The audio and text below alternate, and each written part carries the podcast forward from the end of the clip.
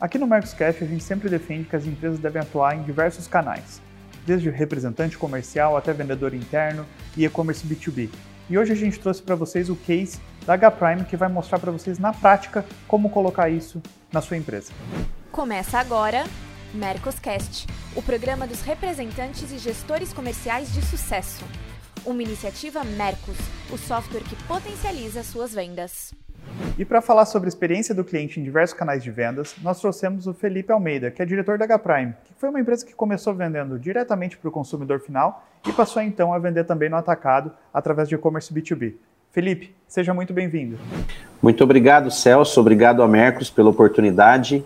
Estou muito feliz de poder compartilhar aqui nosso case com, com a Mercos e com o público. E além dele, também trouxemos a nossa bancada de sempre, Afonso Tonelli, representante comercial há mais de 30 anos. Afonso, seja muito bem-vindo. Obrigado, Celso. Vamos lá. E também Marcelo Caetano, gestor, é, empresário, palestrante. Agora vai lançar um curso também, né, Caetano? Caetano, seja muito bem-vindo. Prazer estar aqui com você, Celso, muito bacana. É, prazer sempre estar aqui com o Afonso, Felipe, sempre muito bom estar aqui com vocês. Então, Felipe, para começar, a gente queria conhecer um pouco da H-Prime. Conta um pouco da história para nós e como vocês chegaram até começar a utilizar o e-commerce B2B. Legal, Celso. A H-Prime é uma empresa especializada em acessórios para telefonia. Nossa especialidade primária, principal, é película de celular. Então, nós é, desenvolvemos produtos de linhas premium para todos os smart, smartphones disponíveis no mercado. Todos os aparelhos homologados no Brasil, nós temos acessórios de proteção para essas linhas. A H Prime começou é, com vendas para pessoas físicas, B2C, há oito anos atrás, mas na primeira oportunidade em que o Fernando, que é o proprietário da empresa, encontrou né, de oferecer isso como um atacado para empresas B2B, então nós começamos a, a trabalhar nesse mercado. É, qual é o nosso diferencial sempre? A busca pela excelência, busca pelo melhor produto possível. E, e, nessa busca, né, tecnologia, inseridos nesse mercado que nós estamos, nós passamos a buscar soluções que melhorassem a experiência do nosso cliente. E aí o que nós fizemos? Nós começamos a pesquisar ferramentas que nos ajudassem para isso. E foi assim que nós chegamos no Mercos. Mas nós chegamos no Mercos é, um pouquinho antes de começar a pandemia. E aí começou a pandemia, a gente deu uma segurada no processo, porque a gente, obviamente, como todos, ficamos apreensivos e resolvemos esperar um pouquinho. No final de 2020, é, nós retomamos os estudos para que nós implementássemos a ferramenta. E aí entramos num processo longo né, de pesquisa, de entendimento, de conhecimento, e meados de 2021 para frente, aí o, pro, o projeto andou, o processo andou, e nós estabelecemos dentro da nossa empresa a ferramenta que o Mercos oferece. Legal. E vocês começaram vendendo diretamente B2C? Vocês vendiam online para o cliente de todo o Brasil? Como que era essa venda? Quando nós começamos no B2C, ele é somente online e clientes do Brasil todo. No primeiro momento, era, essas vendas eram feitas pelo Mercado Livre. Logo, a marca que o Fernando criou se tornou uh, a empresa que mais vendia películas dentro do Mercado Livre. E aí o Fernando entendeu essa oportunidade de ter uma, uma empresa que pudesse distribuir isso. Então foi a partir daí que ele começou a trabalhar com B2B. Todo o nosso trabalho sempre foi é, online por telefone, WhatsApp, mas nunca tivemos uma ferramenta. Nós trabalhávamos com planilha de Excel. E aí a gente mandava essa planilha para os clientes, por e-mail, para o WhatsApp, eles faziam pedido e retornavam para nós. Mas aí, como eu disse, né, a gente passou a entender essa necessidade, essa mudança de comportamento do cliente. E daí vocês fizeram essa migração indo para o atacado e começaram a atender também, primeiro atacado de alguma região, foram direto para o Brasil todo. Como que foi essa, essa migração? Legal, boa pergunta. Inicialmente, somente a nossa região de Joinville, né, Santa Catarina, Jaraguá do Sul, Blumenau, Florianópolis, Tubarão, algumas cidades que me vêm à mente assim que, que logo começaram a comprar o nosso produto. Mas com uma característica muito interessante, viu, Celso? Desde o princípio, a H Prime sempre teve muito cuidado, assim, não pulverizar o mercado, em não atacar concorrentes, não criar uma concorrência desleal. Então, é, o Fernando sempre teve a política de é, boa vizinhança. Então, quando ele começou, se tinha uma empresa lá que já comprava de um fornecedor forte, de um concorrente forte, ele preferia não, não incomodar. Ele preferia ir um pouco mais pausado, né, um pouco mais criterioso. Então, inicialmente, começamos aí em Santa Catarina, aí nas nossas imediações. E a partir de então, as coisas começaram a andar, outros clientes começaram a procurar, e aí começou a se expandir. Naturalmente que a gente tem um mercado muito forte no sul, no Sudeste são os mercados mais fortes, mas hoje nós estamos em aproximadamente 1.800 pontos de vendas em todo o Brasil. E, e, como que foi essa é, essa transição, assim, né? Vocês começaram com... Como que você começou a atender esse público? Foi direto, vocês já começaram com e-commerce B2B? Com certeza não, né? Mas como que foi essa transição? Vocês tinham uma equipe interna, tinham representantes comerciais? Como que está sendo essa formação da equipe comercial até agora? Legal. É, inicialmente, equipe interna. Sempre foi um trabalho feito por uma equipe interna. De uns cinco anos para cá, uma empresa de representação da cidade de Itajaí, um, apenas um escritório, passou a representar-nos também em outras praças, mas sempre com esse atendimento pessoal, personalizado, é, embora tudo saia do nosso centro de distribuição. Então, contato, né, o trabalho de logística, o trabalho de pós-venda, tudo sai de dentro do nosso centro que é estabelecido em Joinville. Mas a nossa equipe, então, tinha tínhamos uma pessoa que fazia tudo, aí depois nós começamos a segmentar e aí a fortalecer esse time comercial. Hoje nós temos internamente sete vendedores, mais esse escritório de representação que tem mais três vendedores que atuam diretamente com o nosso produto. É, é, eu, eu, gosto de fazer essas perguntas porque é, o teu caminho é um pouco diferente do que às vezes a gente vê a indústria tradicional, né? A gente vê a indústria tradicional, vamos dizer, mais, que estão há mais tempo vendendo para o atacado, que elas começam no, no, vendendo B2B e depois elas vão no B2C. Então é um, é um caminho diferente do que foi que você fez, que chegou do B2C e depois falou, não, putz, não vou ficar só aqui vendendo direto para o consumidor final, tenho, tenho que ir para o B2B também. E hoje representa quanto? Você pode falar esse número para nós? Quanto representa B2C, B2B? É até engraçado, viu, Celso? Mas hoje 99% da nossa receita é B2B. Apenas 1% é B2C. Mas isso tem uma razão, tem um motivo. É, dentro da nossa política, eu vou fazer questão de falar isso, de, de responder isso dando esse dado, né? dentro da nossa política, nós não queremos concorrer com o nosso próprio produto com os nossos lojistas. Então, a gente tem um e-commerce para B2C, que é um e-commerce que tem o produto, a gente vende, mas é muito baixo o, o, assim, o volume de vendas, porque a gente fortalece o nosso lojista lá na ponta. O nosso foco, o nosso trabalho está voltado 99% para o lojista. Né, Caetano Afonso, até puxando vocês aí para a conversa, é, essa questão a gente vê você indo do, vindo do mercado B2C com essa postura, né? Então você começou no B2C, foi para o B2B e tem essa postura de não canabilizar, não concorrer com o teu cliente. E muitas vezes a gente vê os clientes que são 100% B2B, querem ir para o B2C e vão para uma estratégia muito, é, vamos dizer assim, agressiva e às vezes acabam se queimando com o mercado, né? Então é, eu achei muito interessante ver que você veio do outro lado, né, já veio desse caminho, não precisava fazer esse tipo de postura e fez, e hoje representa a maior parte das suas vendas. Não, parabéns. Eu acho, é, eu acho que tem várias coisas envolvidas aí, né? É bem interessante essa análise que está fazendo mesmo, Celso, porque é o caminho inverso, né?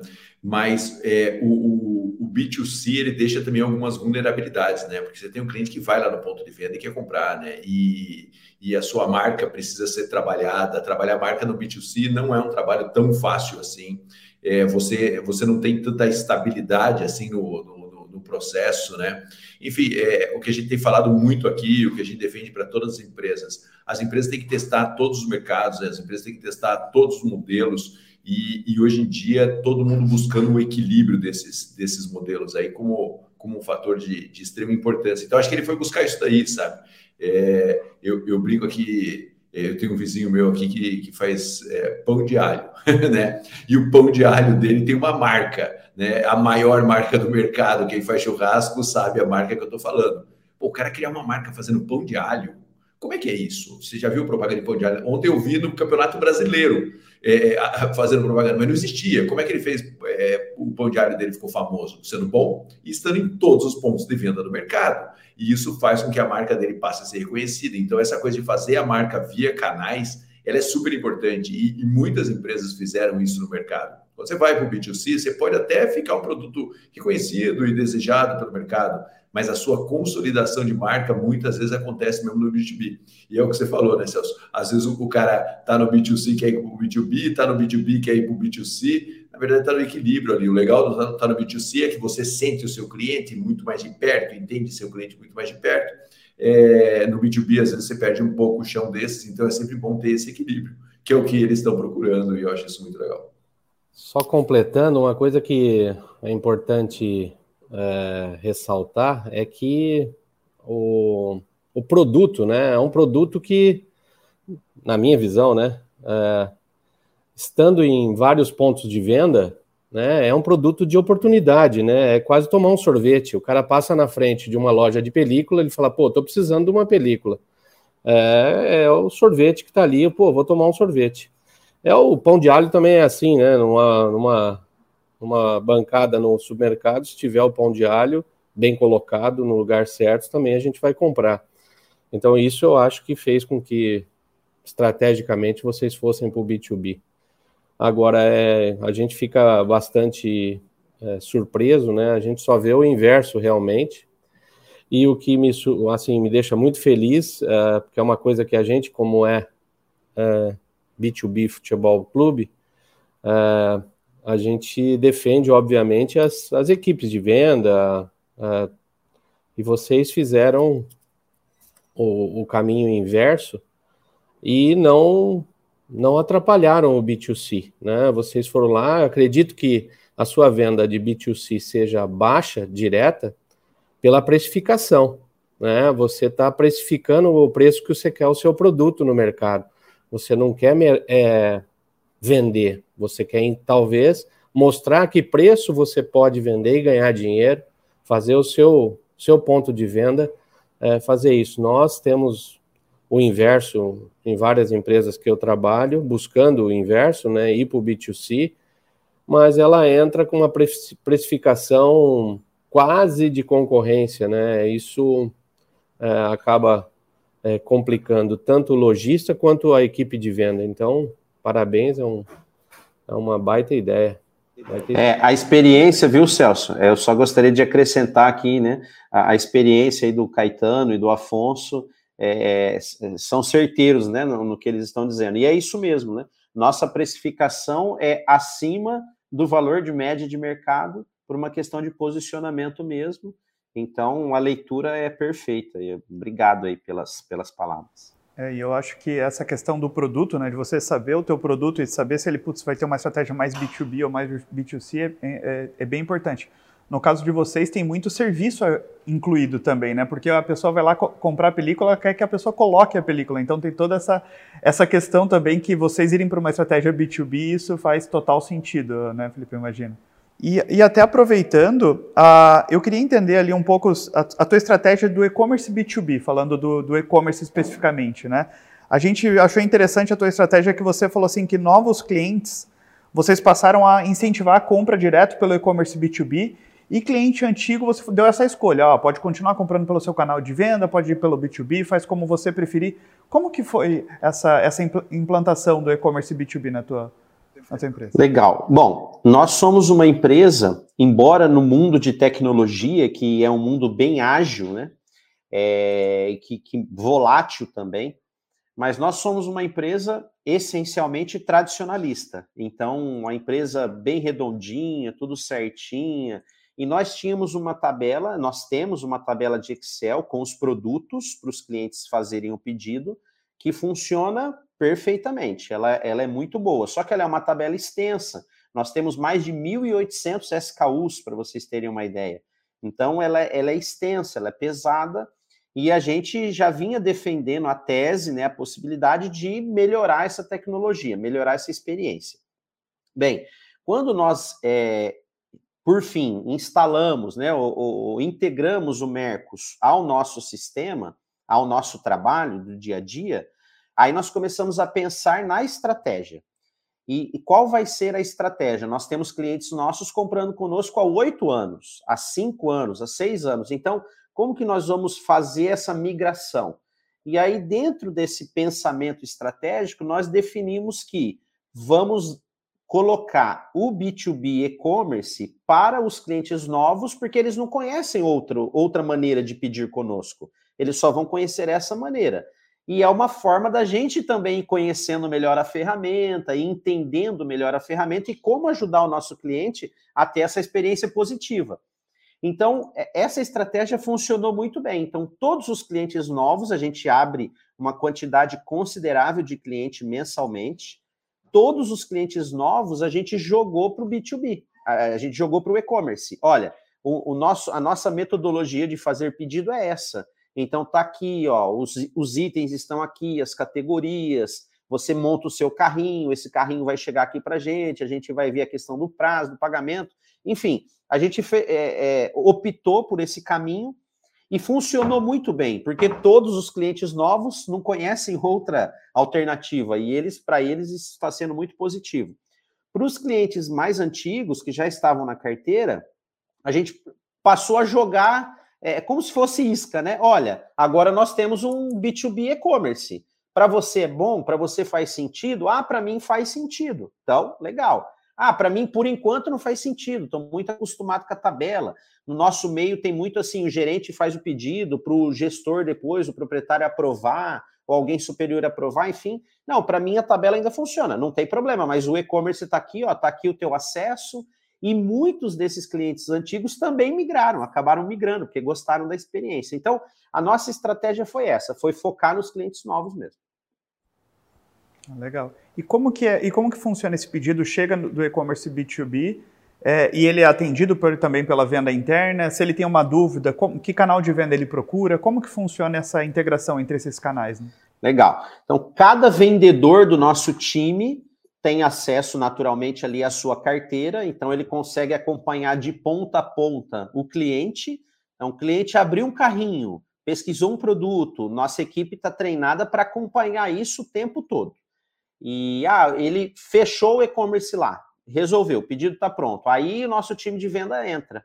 Então, o nosso time de venda vai lá, olha o pedido, vê se o cliente fez alguma observação. A gente instrui o cliente quando tiver alguma observação que ele queira fazer, ele usar o campo de observação. É, dependendo do valor do pedido, se houver uma necessidade de uma negociação diferente de prazo, aí o nosso time entra para acertar esses últimos detalhes. É, nós utilizamos nosso mundo, acho que acho que o mundo dos negócios hoje, aí o Caetano e o Afonso talvez possam até é, me corrigir se eu estiver errado, né? Fiquem à vontade, mas o nosso meio, o WhatsApp, é, é, é assim, quase 100%. Então, o, nossa equipe de venda entra em contato com o cliente, ó, tá aqui o seu pedido, recebi, tá tudo certo, é, eu vi talvez algum item aqui que você pesquisou, mas não incluiu, tem alguma dúvida, tem algum questionamento? Ah, eu esqueci, quer que eu inclua aqui para você? Quero. Então, aí o nosso time de venda entra para fazer esse approach final ali e, e, finalizar o pedido. É isso. Você vê, você vê que é, a dinâmica ela é multicanal, né? A dinâmica continua sendo multicanal é, e e não tem essa, esse purismo, sabe? Às vezes eu vejo as empresas é, querendo muito, ah, tem que funcionar sem precisar de gente. Não, gente é importante no processo, gente agrega, sabe? Às vezes o cara coloca lá né, e espera que funcione, e não funciona.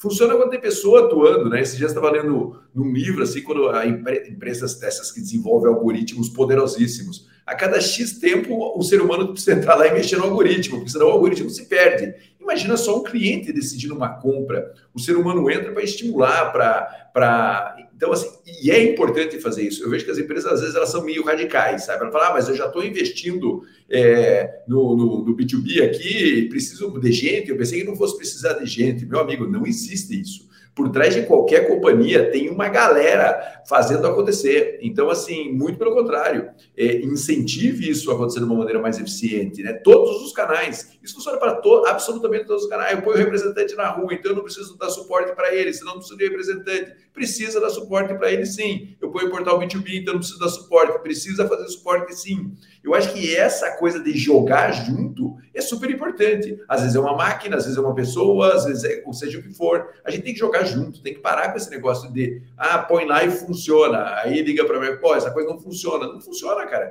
Se, se não tiver todo mundo jogando para o mesmo lado, não vai fazer gol, né? É, e é mais ou menos isso que às vezes o empresário espera. E ele sabe, eu sempre falo muito isso, ele sabe que o futuro passa por aí, mas ele não investe no futuro. é, e aí o futuro não vai chegar nunca na sua empresa. O Felipe, eu tenho uma dúvida assim com relação à estrutura comercial de B2B. Uh, ah, não é nem dúvida, é uma curiosidade. Uh, até pelo produto, né? A gente entende a capilaridade que esse produto pode trazer para você. Você tem 1.800 pontos de venda, é bastante, mas analisando, analisando o produto, eu acho que eu tenho certeza que ele, a, a sua a sua régua de expansão é bem grande, né? E você falou que você tem uma equipe interna que faz o trabalho, você tem um B2B, você tem um escritório de representação que faz atendimento talvez presencial para alguns clientes, né, mas é, por ser um escritório aqui regional, ele tem limitações. Uh, você nunca pensou em, em colocar isso num atacado para distribuir em grande escala? É, uma, é um questionamento recorrente, tá, Afonso? A gente recebe esse questionamento recorrentemente por que, que nós nunca é, fizemos isso? Por que, que nós nunca abrimos isso? Justamente por conta dessa preocupação com a pulverização indiscriminada do produto. Então, a gente faz uma análise mesmo, nosso time comercial, como comitê, faz uma análise de cada cadastro novo, de cada cliente que chega ou de cada prospecção. Por quê? Porque se a gente criar, no, nosso entendimento, se a gente criar muitas empresas concorrendo muito próximos, no final das contas eles vão brigar por preço, o valor agregado do produto cai, a rentabilidade do lojista cai. Então, para nós, essa sempre foi uma preocupação. Então, a gente nunca nunca terceirizou isso, essa distribuição, porque a gente quer continuar mantendo esse controle, porque isso a gente acredita que é o que nos trouxe até aqui. O nosso lojista gosta de vender o produto porque é rentável para ele se eu crio muita concorrência para ele, o produto, a margem dele vai cair, necessariamente vai ter que cair. Então, por isso que a gente recorrentemente é cobrado sobre isso, é questionado sobre isso, mas a nossa estratégia é manter a casinha bem organizadinha, bem fechadinha, para manter a, esse, essa linha de ponta a ponta positiva para o cliente. Você tem uma limitação de produção ou de quantidade? Não, não, temos, não? não? temos. Não temos limitação. Também porque, como a tecnologia, é, embora mude muito rápido, mas a linha AA de produto sempre se mantém. Sempre, é sempre a mesma. Então, a previsibilidade desse tipo de produto é muito alta. Então, nós não temos problema com produção. E iPhone, e iPhone não, para de vender, né? Não, cada então... dia mais. cada dia então, mais, cada dia mais. É, é, o seu sinalizador é. É isso aí. É, é pode ser a Apple, a Samsung. É isso né? mesmo, com certeza é isso mesmo. Essas duas marcas dominam, as demais, eles têm um end of life muito rápido, né? Então tem uma crescente rápida e uma queda rápida, e, mas Samsung, é, e, Samsung e Apple. Geralmente esses aí vocês trabalham com a linha é isso mesmo. C e D, C e D de produto. É isso né? mesmo. Legal, legal, parabéns. Muito obrigado. Muito legal. E me conte uma coisa, é, deixa eu, já que a gente virou entrevistador aqui, eu vou pegar é, a onda do Afonso. Você viu que, você viu que legal? É, pô, gostei disso daqui. É, como é que e como é que você está trabalhando marca nesse processo, né? Porque eu falei sobre uma suposta é, construção de ideia de construção de marca indo para canais consolidados. Como é que trabalha a marca num produto desses, que é um produto é, difícil de trabalhar a marca? Como é que você está tentando fazer isso para que você não caia na lama do preço? Na lama do preço, é isso aí. A leitura é essa mesmo. Bom, é, como nós trabalhamos a marca, eu acho que está é, bem claro, inclusive. É, eu convidei o pessoal da Mercos e num próximo evento vou fazer questão de convidar vocês todos, né, para vocês estarem presentes conosco. A nossa construção de marca começou em dezembro de 2013, quando a empresa foi fundada. Então, desde então, nós temos muito cuidado até com o que vai escrito na embalagem, o que vai escrito no material de PDV, é, no desenvolvimento disso, a gente repassa isso milhões de vezes na cor da embalagem, na cor que identifica cada um dos produtos. E recentemente, nesse evento que eu me referi, nós fizemos uma, uma valorização, uma modernização da nossa marca, das nossas linhas, do nosso escudo, porque nós temos um escudo, que é a, logomarca da H-Prime, é um escudo, então nós modernizamos esse escudo. E aí o trabalho né, principal de fortalecimento da nossa marca está lá na ponta. Nesse trabalho que eu me referi para o Afonso, é, relacionado a não pulverizar o mercado, a entregar para o cliente lojista uma experiência em que ele tenha segurança de oferecer o produto. É, nós temos uma coisa muito inovadora para o nosso mercado, que vou dar um spoiler aqui. É, nós lançamos uma masterclass. Nós gravamos uma masterclass, uma baita produção, em que nós vamos ensinar o nosso lojista e a equipe deles com com aulas mesmo, curtas, rápidas, mas aulas de cada um dos produtos, de como instalar o produto, argumentos de vendas. Então, nós trabalhamos a nossa marca, é, é, é, essa é a nossa linha de trabalho para fortalecer a nossa marca para o lojista final. Isso você faz com 1.800 SKUs. 1.800 SKUs. eu dou risada porque eu tenho fábrica com 20 e não faz, né? Então é. Parabéns mais uma muito vez. Muito obrigado. A gente tem muito cuidado, viu, Caetano? É assim, com todos os detalhes. E, e quando a gente dá a ferramenta, a gente reconhece que quem fez a H-Prime, quem trouxe a H-Prime até aqui, além das decisões tomadas naturalmente, mas é o lojista porque você falou da lama do preço. O que, o que faz o lojista vender o meu produto e, o, e não um outro produto, às vezes com valor muito inferior, com qualidade inferior também, mas com valor muito inferior? É essa segurança, essa tranquilidade, essa apresentação.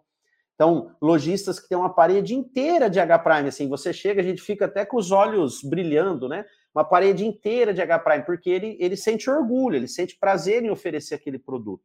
Então foi assim que a gente construiu a nossa marca até aqui. É, eu acho bacana isso que você está falando, porque assim, às vezes as empresas, você falou assim, eu não quero jogar na mão do atacado, porque eu não quero que o meu produto caia na mão de todos os pontos de venda. É, veja que tem a empresa assumindo a posição de definir onde ela quer estar. Né? É, não, não é jogando para o mercado que você constrói uma marca, né? não é de uma maneira des, descontrolada, muito pelo contrário, é com controle. Estou falando isso porque às vezes a empresa, ela, por exemplo, ela, ela, coloca o produto na mão do representante comercial e ela fala assim, pô, você não pode escolher um ponto de venda em detrimento ao outro, né? Você tem que colocar em todos os pontos de venda. Ok, essa é a estratégia da empresa. Outra empresa, como a HPM, fala assim, não, cara, não é em todos os pontos de venda, escolha parceiros, eu vou te dar uma lógica para você escolher parceiros, sei lá como é que funciona aí, e você vai entrar nesses, nesses canais aqui ou com esse perfil aqui que é o mais interessante para dentro.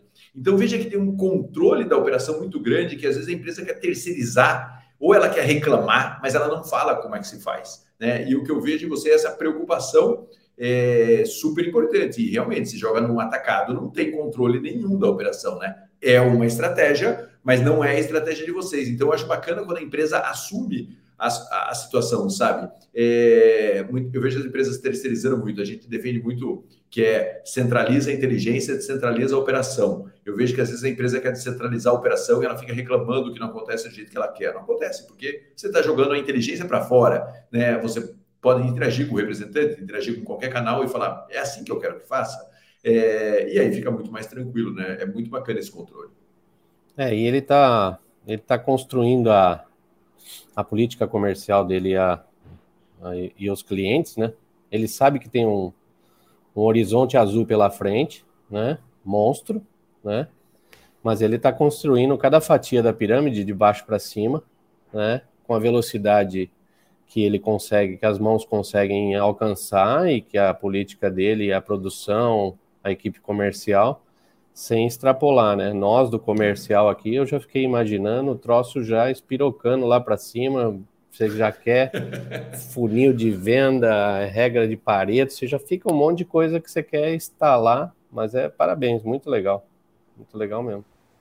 Felipe, muito obrigado pela conversa, até aproveitando, assim, o papo estava muito gostoso, mas, cara, foi um baita aprendizado, eu acho que é muito legal a gente ver essa questão, esse, esse caminho inverso que a gente fala, é, a gente tem visto isso aqui na Mercos cada vez mais frequente, um cliente que começa no B2C passar a vender no B2B através de vendedor interno, representante e e-commerce B2B. Eu acho que você fez isso com, com sucesso. Eu queria até que você desse uma última dica aí, quem está fazendo esse caminho inverso, quem está começando a vender através, através de e-commerce B2B, o que, que você dá de dica final ali para gente, a gente encerrar para essas pessoas? Olha, é, uma coisa de tudo que eu também aprendi, né, para mim tem sido uma, uma jornada, uma experiência incrível. É, esse contato com o Mercos, né? Já assisti muitos, inclusive, já ouvi muito Caetano, já ouvi muito Afonso, já te ouvi muito também, né, Celso?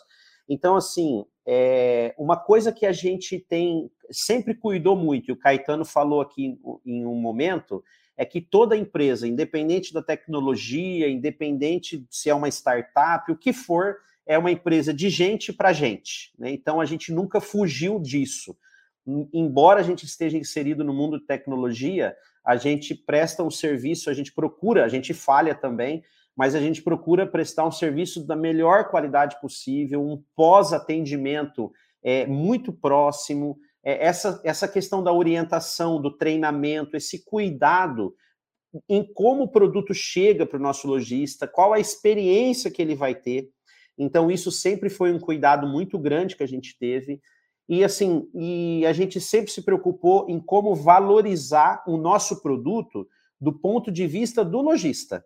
Porque a gente cria uma marca, a gente se preocupa, se esforça, mas se a gente não cuidar disso, né, como eles comentaram agora, é, o lojista vai encarar aquele produto como mais um. Então, para nós, não, não é isso que a gente quer. Então, a gente quer que ele tenha realmente essa sensação, esse senso de pertencimento de que ele também é um pouco dono daquela marca, de que ele promoveu aquela marca, de que ele, ele fez a marca crescer. E nós temos muitos lojistas que falam: não, aqui na minha cidade eu fiz a marca crescer. E eu fico orgulhoso, não tem problema. A gente trabalhou daqui, ele trabalhou de lá, o negócio dele cresceu a gente acompanhou o crescimento de muitos lojistas que tinham uma loja, hoje tem 7, 8, 10, e o, e o cara tem gratidão pelo que a gente ofereceu para ele, a gente tem gratidão pelo que ele ofereceu para a gente também.